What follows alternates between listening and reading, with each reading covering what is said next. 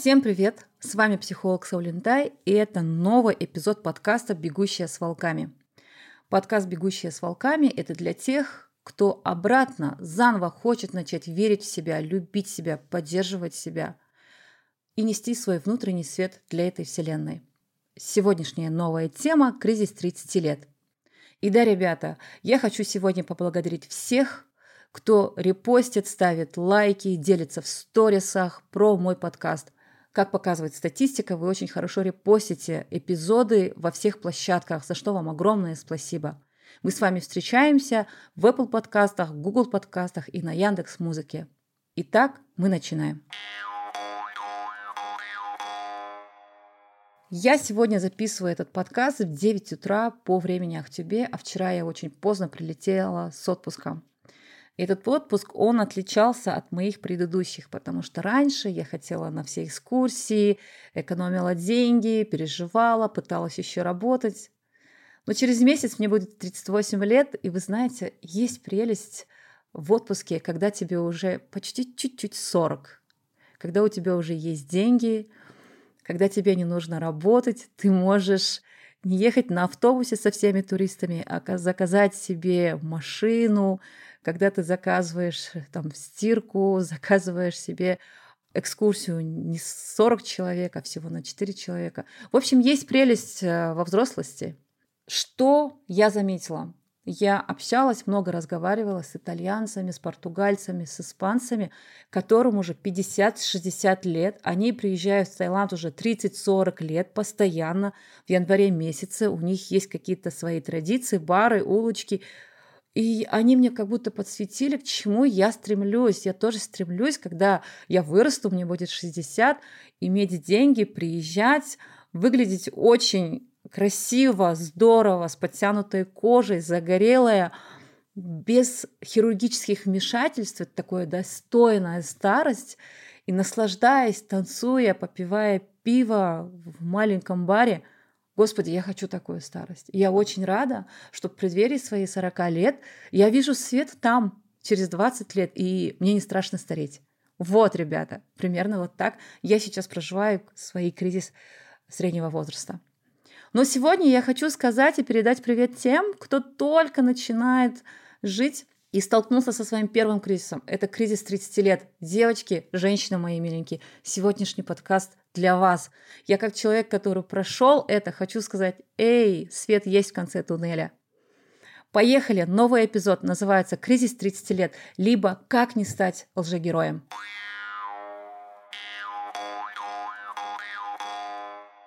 Кризис 30 лет. Что это такое? А, как меня бесит вообще кризис 30 лет. Я помню, мне было 28 лет, я пришла на групповую психотерапию, и мне вообще рассказали, что это такое, и что это будет примерно три года длиться, ну, как минимум, да. Я говорю, а можно я усну в это время? Ну, я проснусь, мне будет 32, и все будет классно. Мне говорят, нет. Я такая, блин, а без психолога никак? Ну, короче, это было очень больно, долго, а я попробую сегодня с помощью этого эпизода сократить вам этот период и вообще объяснить, что с вами происходит. Вдруг сэкономлю ваши деньги психологу. Вот, поехали. Итак, как понять, что у тебя кризис 30 лет? Ребята, он есть у всех, у кого есть здоровая эмпатия, здоровая психика. Он может начаться очень рано, до 25-25, но средний возраст кризиса 30 лет – это 28-32. Может начаться раньше, позже, без разницы. Как понять, что он у тебя есть? Первое – я не знаю, что я хочу. Меня это бесит. Мне не нравится ничего из того, что я делаю. То, что я занимаюсь спортом, то, что у меня есть семья, мне ничего не нравится. Дальше.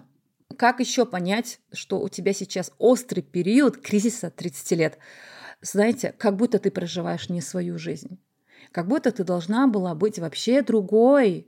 Есть песня, она, бы хотел, она хотела бы жить на Манхэттене, и с Деми Мюр делиться секретами, и вот как, если тебе кажется, что ты должна была жить вон жизнью другого человека, но ты сейчас почему-то с непонятными детьми, с непонятным мужем сидишь в непонятной квартире, да, это кризис 30 лет. Вот. Далее, как будто это все не мое, я не чувствую себя в своей тарелке, в своей жизни.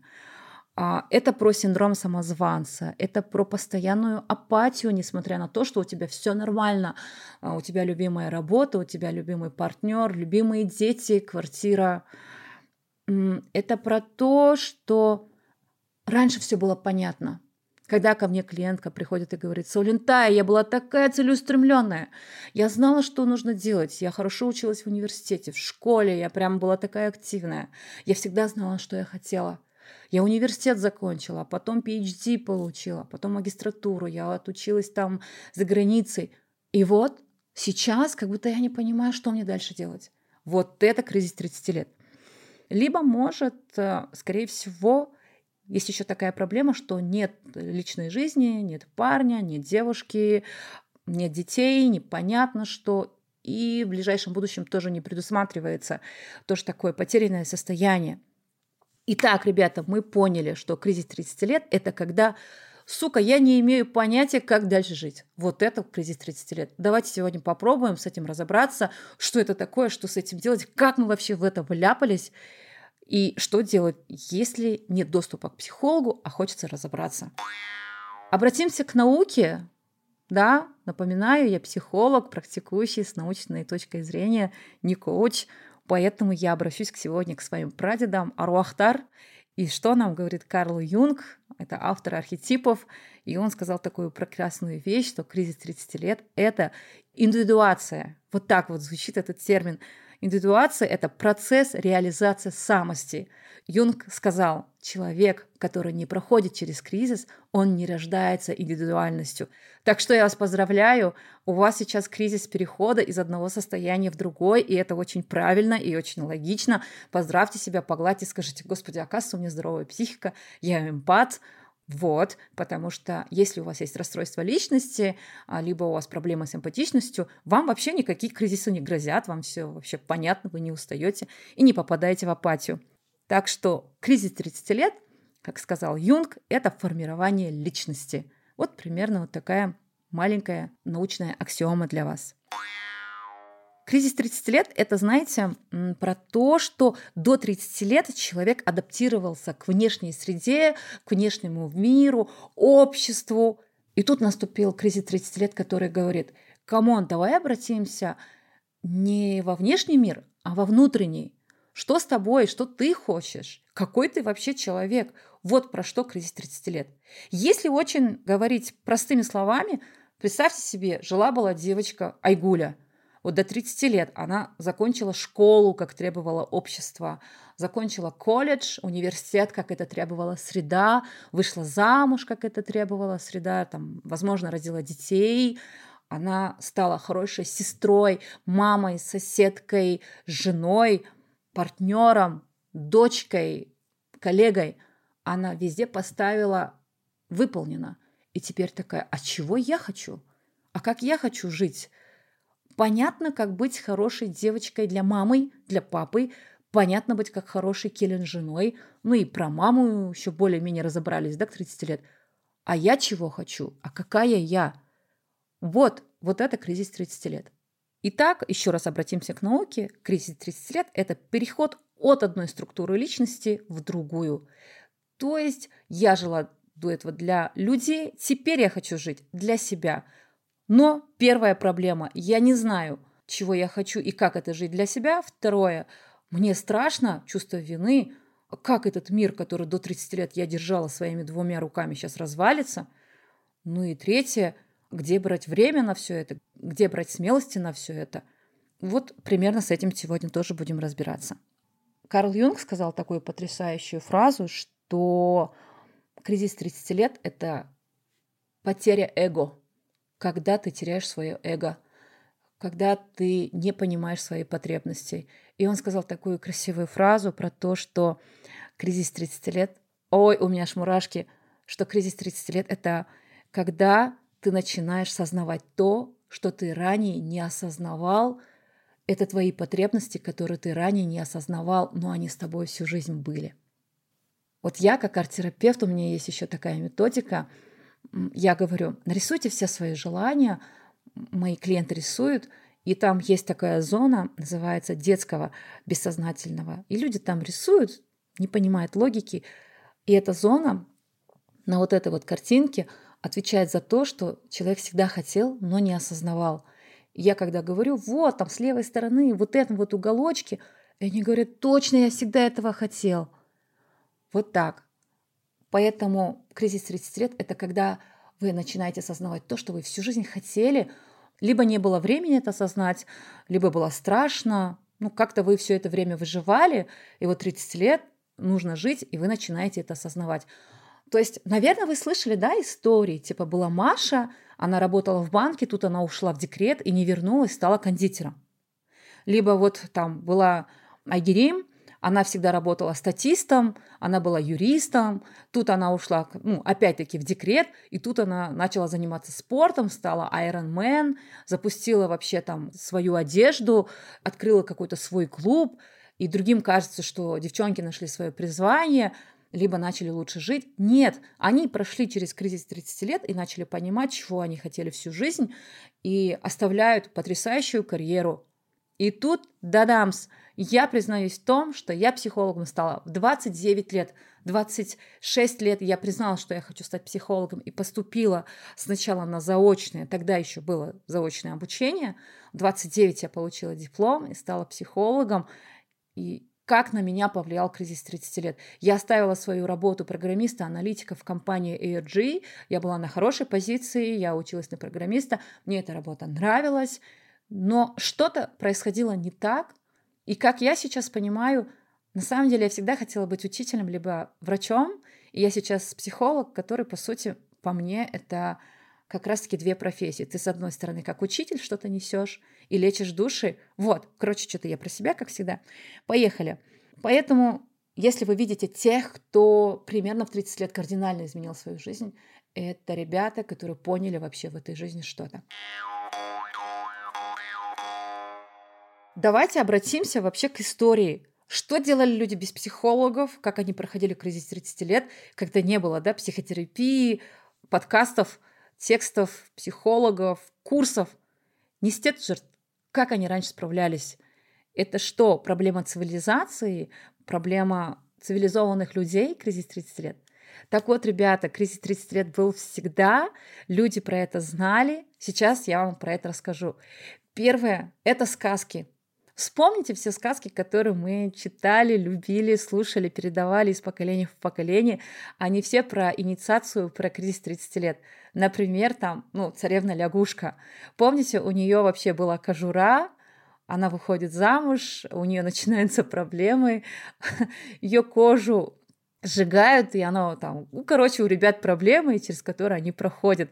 И это вот про то, что ты до этого была жабой, ты жила не свою жизнь, но ты, ты влюбилась, у тебя начались семейные проблемы, и тебе пришлось стать такой, какой ты на самом деле всю жизнь хотела быть царевной, прекрасной, да, волшебницей, и жить не с каким-то дурачком, а жить с мужчиной, который тоже сепарировался, прошел инициацию через 30, э, там, полцарства или царства, сейчас уже дословно не помню, но вот, Представляете, кризис 30 лет он всегда был. Либо прекрасная сказка, которую еще экранизировалась, Морозко, когда она там уходит в лес и говорят, тебе холодно, она говорит, нет, мне не холодно. Тебе холодно? Нет, мне не холодно. И вот смотрите, ей тоже судьба на самом деле дает такие испытания, через которые она проходит. Она проходит через испытания, потому что она не ищет легких путей. Она не хочет жить как раньше, она не хочет жить с мачехой. Она думает, да лучше я умру в этом лесу, чем я вернусь. Заметь, это тоже про кризис 30 лет, когда ты не хочешь жить как раньше. Ты хочешь, хоть и страшно, жить по-новому. И в Морозко, да, помните ее сестра, которая не прошла эту инициацию, ей говорят, ты тебе холодно? Она говорит, да, мне холодно, и, в общем, осталось ни с чем. Так что кризис, он всегда был, и народная мудрость знала, как с ней пройти. По сути, и «Красная шапочка» тоже про кризис. Вот. Все сказки, они нас учили про то, как взрослеть, отвергать старый мир и перерождаться. Второе – это про традиции казахов. Да, все сказки, которые я сказала, они европейские, а что делали казахи? Обратимся в нашей традиции, что мы делали без психологов, либо как мы инициировались, как мы проходили кризис. И здесь очень красивая история, она такая эстетичная. Во-первых, казашки проходили инициацию с маленького возраста – Девочки становятся 5-6 лет, да, и по поверим, по тенгрианству, до ислама мы верим, что она теперь уже не ребенок, перште емес, ержит в келе есін біліп қалды, говорят. Ей прокалывают ушки, и первые сережки, они такие маленькие. Больно, кстати, заметьте. Они терпят вот эту боль. Вообще бабушка рассказывала, что они прокалывали вот не иглой, а тармен, пшеном.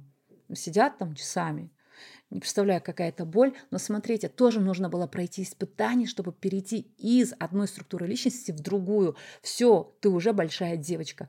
Далее девочка, чем взрослеет, становится бой житкен в 15, там, 16, 13 лет, и сережки начинаются удлиняться э, до плеча, чтобы когда ты ходили, они шумели. И девочка понимает, я взрослею, я перехожу из детства в подростковый возраст. Потом, когда появляется первая менструация, пубертатный возраст, э, девочки надевают такья. Да, считается, что вот теперь ты должна хранить свою девственность, что-то с тобой такое происходит экзотерическое, ты должна теперь быть прикрыта. И девочка понимает, ага, со мной тоже что-то произошло, что-то такое есть во мне прекрасное, что я должна хранить. Вот, это тоже про переход в возрасте. То есть казахи добивались с помощью одежды, украшений переход из одной личности в другую. Человек понимает, он взрослеет. Там дальше экы тагады, принадлежность уже к мужчине. А дальше ты уходишь замуж, так я убирается, саукиле, которая высокая, которая делала специально для того, чтобы девушка, когда приходит в новый дом, поклонялась, да, киезы были низкие, и нужно было поклоняться. Это для того, чтобы ты все равно поклонялась. Ну, новый мир, ты должна там как-то дедовщину проходить. Байден қызы болсаң да басыңды. То есть какой бы ты ни была крутой девочкой, нужно было как-то поклоняться. Здесь тоже, конечно, про патриархальный мир, но я казахские традиции люблю, и я вижу в этом не отголоски патриархального мира, а я вижу в этом какую-то тоже инициацию женщин. Вот. Как-то так. Далее, ну вот саван, белая фата, да, который Саукелия было, это по сути саван, что девочка для мира а, отца, она умирает, ее тоже в саван заворачивают как мертвого человека и говорят артынга карама, и тоже до обеда она должна уже уйти из дома, точно так же, как хоронят людей, и в новом доме делают беташар от пен бетнашат, что этот человек перерождается. В общем, вот эти все с, э, истории с традицией, с одеждой, с украшениями, на самом деле из одного перехода в личность в другую человек нательно, телесным образом понимает, что он перешел теперь в новую роль. И перестраиваться было проще. Вот примерно вот такая история. Кстати, это не только про женщин, про мужчин тоже. Это сундет, да, когда мальчику делают обрезание, это делают мужчины. Папа должен предать своего сына, либо брат, либо дедушка. Все, ты взрослеешь. Либо вот эти косички, тулума желькельдеп, да, которые тоже потом отрезаются. Либо их отрезали, когда там у них рождался там первый ребенок. Все, ты теперь несешь ответственность. Либо не брали на войну тех, у кого есть еще у мужчин, если у них косички есть, их не брали в первый фронт, потому что считался, он еще не оставил потомства. И это вот нательные какие-то одежда, украшения, аксессуары помогали людям переходить из кризиса в кризис, взрослеть, понимать свою взрослость, понимать, что ты теперь не тот, который был год назад, понимать где-то ответственность. И заметьте, все эти переходы болезненные. И через боль проходишь, инициируешься. Вот это про то, что кризис всегда был, и люди как-то с этим справлялись с помощью сказок, с помощью традиций, с помощью мифологии, с помощью каких-то поверий, обрядов. Это всегда было. И да, мы сейчас живем в цивилизованном мире, мы не проходим через эти обряды. Условно, сынсу айту, когда девочка выходит замуж, это тоже сейчас больше часть шоу, а это не совсем про инициацию. И поэтому люди начали обращаться к психологам, искать, смотреть какие-то на ютубе ролики, читать книги, слушать подкасты. Вот примерно вот так вот сейчас это все проживается. Я надеюсь, вам было очень интересно и познавательно. А теперь, Саулена, что делать? Что делать? Окей, мы поняли. Да, мы поняли, как начать перерождаться. Ну, в общем, давайте подойдем к этому. Но обратно, как арт-терапевт, хочу объяснить это метафорично, я как-то писала такую маленькую научную работу, это больше эссе, наверное, было, как раз-таки это было про кризис 30 лет, как переходить из одного а, структуры личности в другую. Я как арт-терапевт показала этот переход с помощью героев мультика про Спенч Боба. И надеюсь, сейчас, когда я вам эту структуру объясню, вам будет понятно вообще, как проходить кризис 30 лет. Девочки, которые до 30 лет, это спанч Бобы. Вспомните Спанч Боба. Такой милый вообще, такой Жаном. Он такой добрый. Он говорит, люди, давайте будем добрее, и мир тоже будет добрее. Вот, давайте помогать друг другу. Мир прекрасен. Нужно быть лучше, нужно быть терпеливее. Не надо обижаться, не надо злиться, надо обходить острые углы. Эгегей, доброта спасет этот мир. Помочь родственникам – не вопрос. Родить троих детей до 25 лет – конечно. Получить четыре образования одновременно до 30 лет – yes, of course. Проплыть, пробежать, похудеть, заработать миллион, квартиру, везде все – конечно. Я не устаю, и это все до 30 классно работает, но там еще анатомия помогает, да, человек еще молодой, новые клетки, метаболизм опять-таки тот же классно работает. И вот тут начинается кризис 30 лет. Это когда человек понимает, что что-то не так, это все не работает, я много чего делаю, а что-то счастья не нахожу. И человек переходит в другой образ из Панч Боба в Скидварда. Вспомните Скидварда, вообще это мой самый любимый герой в Спанч Бобе. По я всю жизнь была Скидвардом. Он такой, знаете, он же добрый очень, он светлый на самом деле, он никому плохого не желает. Он не трогает тех, кто его не трогает. Он просто такой хороший персонаж с хорошими границами на самом деле в этом мультике. И он на самом деле очень тепло относится к Спанч Бобу. Заметьте, он там делает ему подарки, помогает, пытается его научить сказать, не делай так, там тобой пользуются. И он такой, живет там отдельно, у него нет друзей, он не любит вот эти шумные мероприятия. И вот если у вас кризис 30 лет, и вы слушаете этот эпизод, и он вам заходит, то вы, наверное, сейчас Скидвард, который злится, пытается защитить свои границы, пытается разобраться в себе, уходит в себя, ведет жизнь такого интроверта. Это вот Скидвард. И в Скидварде много еще от Спанч Боба, который верит в доброту людей, но у него еще мало опыта, мудрости, инструментов идти верить в прекрасное будущее. Он разочаровался в своей доброте, в своей прелести. Он не знает, что делать со своей агрессией, которая рождается. И он теряет как будто бы надежду на прекрасное будущее. Поэтому, возможно, художники его придумали таким серым, да? Ну, я понимаю, это осьминог либо кальмар, но все равно. Вот. И далее, когда ты проходишь кризис 30 лет, в образе Скидварда, такого ворчливого, агрессивного, ты превращаешься в мистера Краба. И да, ребята, мне через несколько дней будет 38 лет, и я тот самый мистер Краб. Мистер Краб — это который точно знает, что он хочет, бьет в одну точку, не разменивается на тысячу друзей, у него есть там, насколько я помню, дочь, он такой, на тебе денег, на тебе денег. Он такой, где мой доллар? Конкретно прокачивает свою финансовую грамотность, собирает свои денежки, знает, как он хочет постареть, какую модель машины он любит. Он полностью не живет в расфокусе, он бьет в одну точку в работе, в личной жизни, в каком-то хобби, он не разменивается. И он понимает, что он не будет спасать мир, он не альтруист, у него все it's okay, поэтому вообще э, а, все хорошо в этом мультике только у мистера Краба. Ну, у него машина есть, дом есть, у него там этот бургерная, это его. И вот в Скидварде про героя, про которого мы сегодня говорим в кризис 30 лет, очень много от Спанч Боба вот этого доброго и очень много от мистера Краба вот этого злого такого. Так что кризис 30 лет — это про то, что в тебе есть еще много юного, светлого, прекрасного. В тебе есть еще эта женщина, которая дает жизнь, хочет давать жизнь и другую, которая говорит, нет, я хочу защищать границы, мне нужно уже думать о себе. Я не хочу размениваться, я устаю. Я не хочу больше предавать себя, я хочу жить для себя.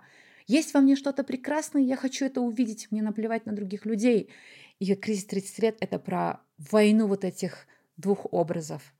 Я очень надеюсь, что я когда сейчас вам объясняю, рассказываю про Спанч Боба, у меня просто улыбка 20 минут уже не сводит с моего лица, потому что это все для меня про любовь, наверное, потому что я уже прошла этот кризис, и кризис 30 лет, он для меня такой прекрасен. Я когда вспоминаю свой путь, как я становилась психологом, параллельно я там... Я была скидвардом, потому что параллельно у меня трое детей, я родила до 31, трое детей, представляете? Там вообще без пощады просто. И во мне было много от Спанч Боба, вот этого, которая верила в добро, прелесть. С другой стороны, мистер Краб, который учился, работал, понимал, каким он хочет быть психологом. Я обожаю свой кризис. Я так смотрю назад, я так вспоминаю, какой я была, и во мне столько нежности к себе. Накануне моего 38-летия у меня нет критики к себе, к той, которая была 10 лет назад, 5 лет назад, 3 года назад. У меня очень много восхищения, любви, гордости. Ты все сделала правильно. Знаете почему? Потому что я была на психотерапии, я с этим разбиралась, я это исследовала.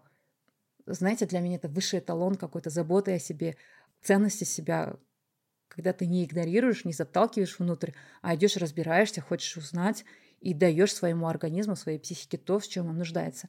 Вот, примерно к чему я вас и подвожу, что делать с кризисом 30 лет.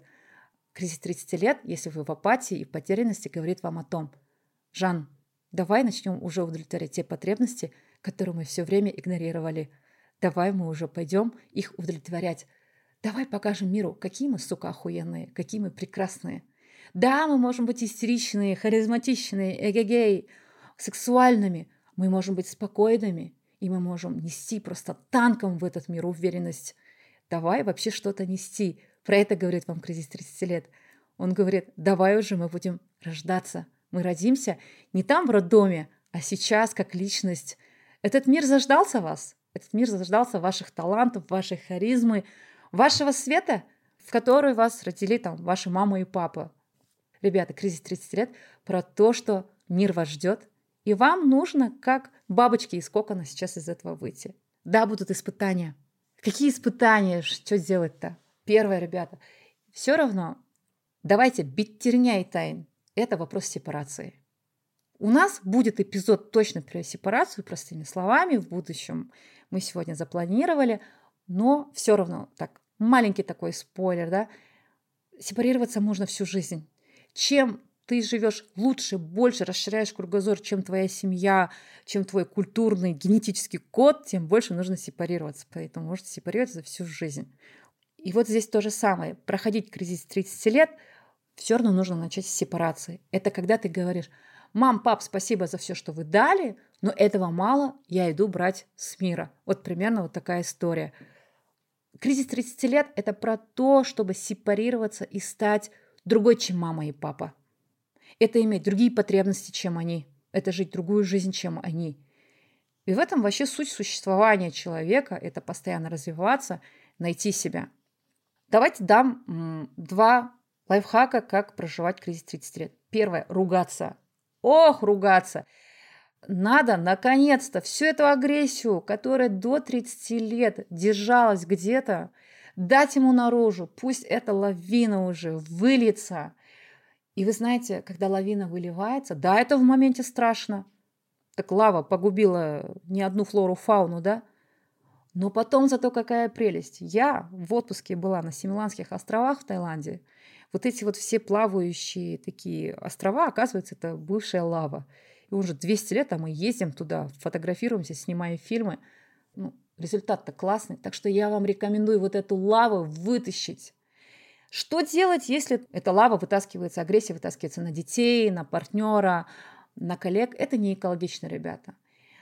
Я вам сейчас скажу, но вы никому не говорите. Это очень плохой секрет. Это очень плохой метод. Но, извините, вы не молились, чтобы у вас был хороший психолог, поэтому, в общем, держите. Простите меня, господа психологи, и простит меня Бог, ругаться, ходить в супермаркет, в налоговую, в ЦОН – не знаю, в автоцион, в БТИ, сейчас как раз декларирование, не знаю, и такие, знаете, встать и такие, администратора мне, позовите, пожалуйста. Так, а где об этом написано? Превратиться вот эту вот мерзкую гадюку, где можно законно ругаться, короче, не упускайте шанса. Вот прям вот это вот. Девушка, очередь слева, Через какое-то время вам это надоест, но это такой очень легкий плохой лайфхак от плохого психолога, возможно, чтобы накопившуюся агрессию куда-то там вытащить. Конечно, теперь хороший совет – это идти на спорт. На спорте без агрессии, без злости, без энергии никуда. Потом э, спорт сильно тренирует уверенность, какую-то мускулинность, такую э, единоборство. Я, например, про бокс. Очень хорошо помогает понять, что ты агрессивный, что ты злой и что это очень клево. Вот. По сути, это вернуть свою мужскую часть анимуса. Про это писал Карл Юнг. То есть кризис до 30 лет у женщин, это когда они такие женщины-женщины, они такие прекрасные, и тут в 30 лет есть у меня и рационализаторская часть, есть у меня и мужская часть. Come on, где она? Потому что агрессия – это тоже про мужскую особенную историю. И в этом почему помогает спорт? Представьте себе вас в спорте. Вы абсолютно асексуальный. Вы, скорее всего, не накрашенный, волосы непонятно какого цвета, одежда, да, такая, она не имеет э, пола. То есть спортивная одежда, она в основном такая бесформенная, непонятно, это мужчина перед тобой, либо женщина. Но представьте Марину Шарипову, которая там в оранжевом бегает по Алматы. В точно такой же одежде может бегать Нуркен Халфберген, правильно? Совсем понятно. Так вот, спорт – это то, что балансирует очень здорово и помогает вам вот эту вашу мужскую часть обратно легализовать, дать ему жить. Мне очень хорошо помог бокс, когда я била, когда я поняла, что бью иногда лучше, чем мужчины. У меня даже одежда да, какая-то поменялась, я об, об этом ранее говорила.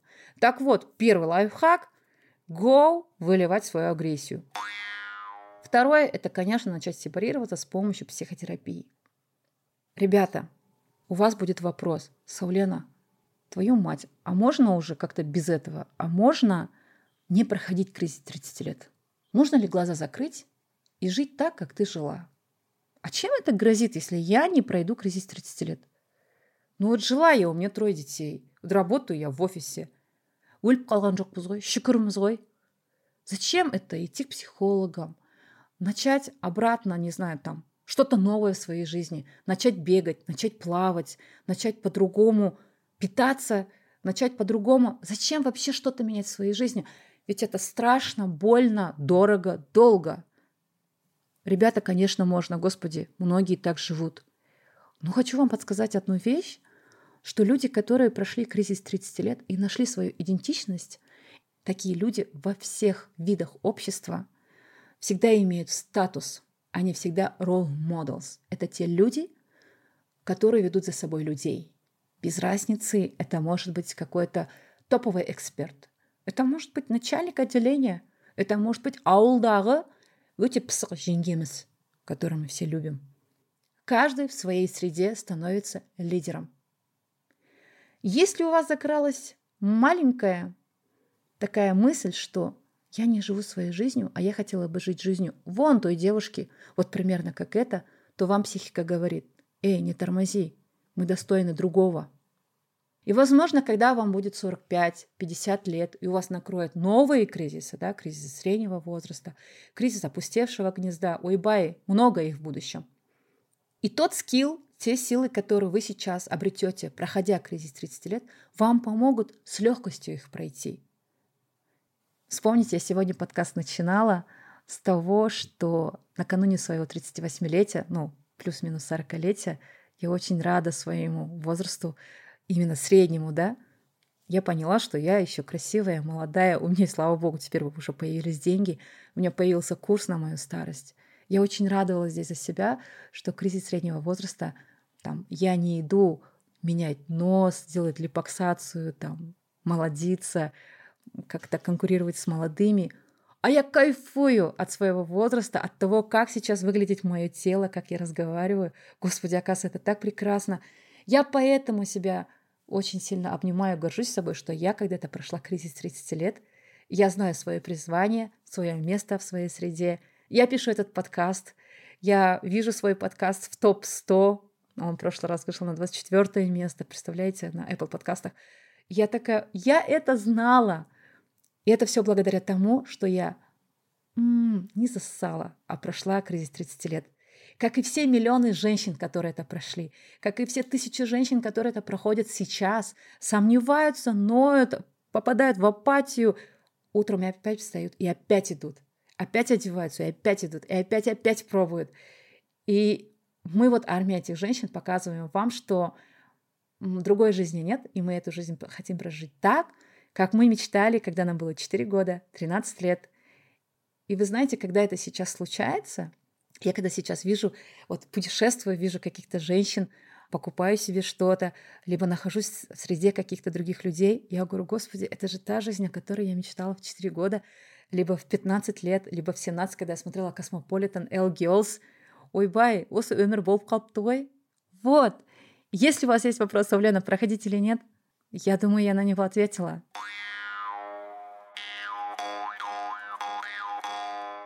Я хочу закончить этот эпизод такими словами. Вообще я пишу эпизод на самом деле и действительно улыбаюсь постоянно. Я хочу закончить этот эпизод такими словами. Герой — это тот, кто идет в неизвестность, кто готов умереть, пройти испытание, рискнул, родился новым человеком. Следовать или нет этим правилам, решать вам. Вы свободные люди, вас природа, Бог создал свободным человеком.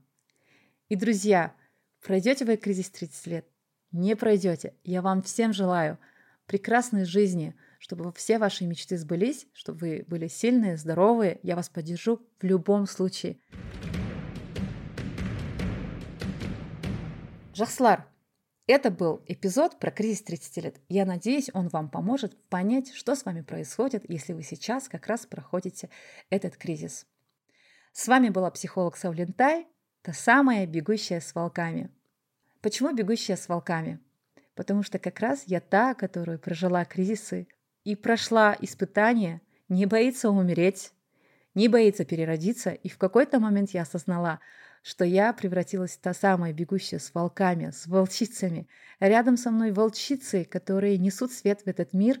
Я с ними вместе, представляете, бегу. Я записываю этот подкаст с продюсером, с монтажером, с волчицами. У меня подружки, моя среда волчицы. И это все прошло потому, что я когда-то не боялась рискнуть. Куда я вас тоже приглашаю. рахмет жақсылар амандықпен келесі эпизодта кездесейік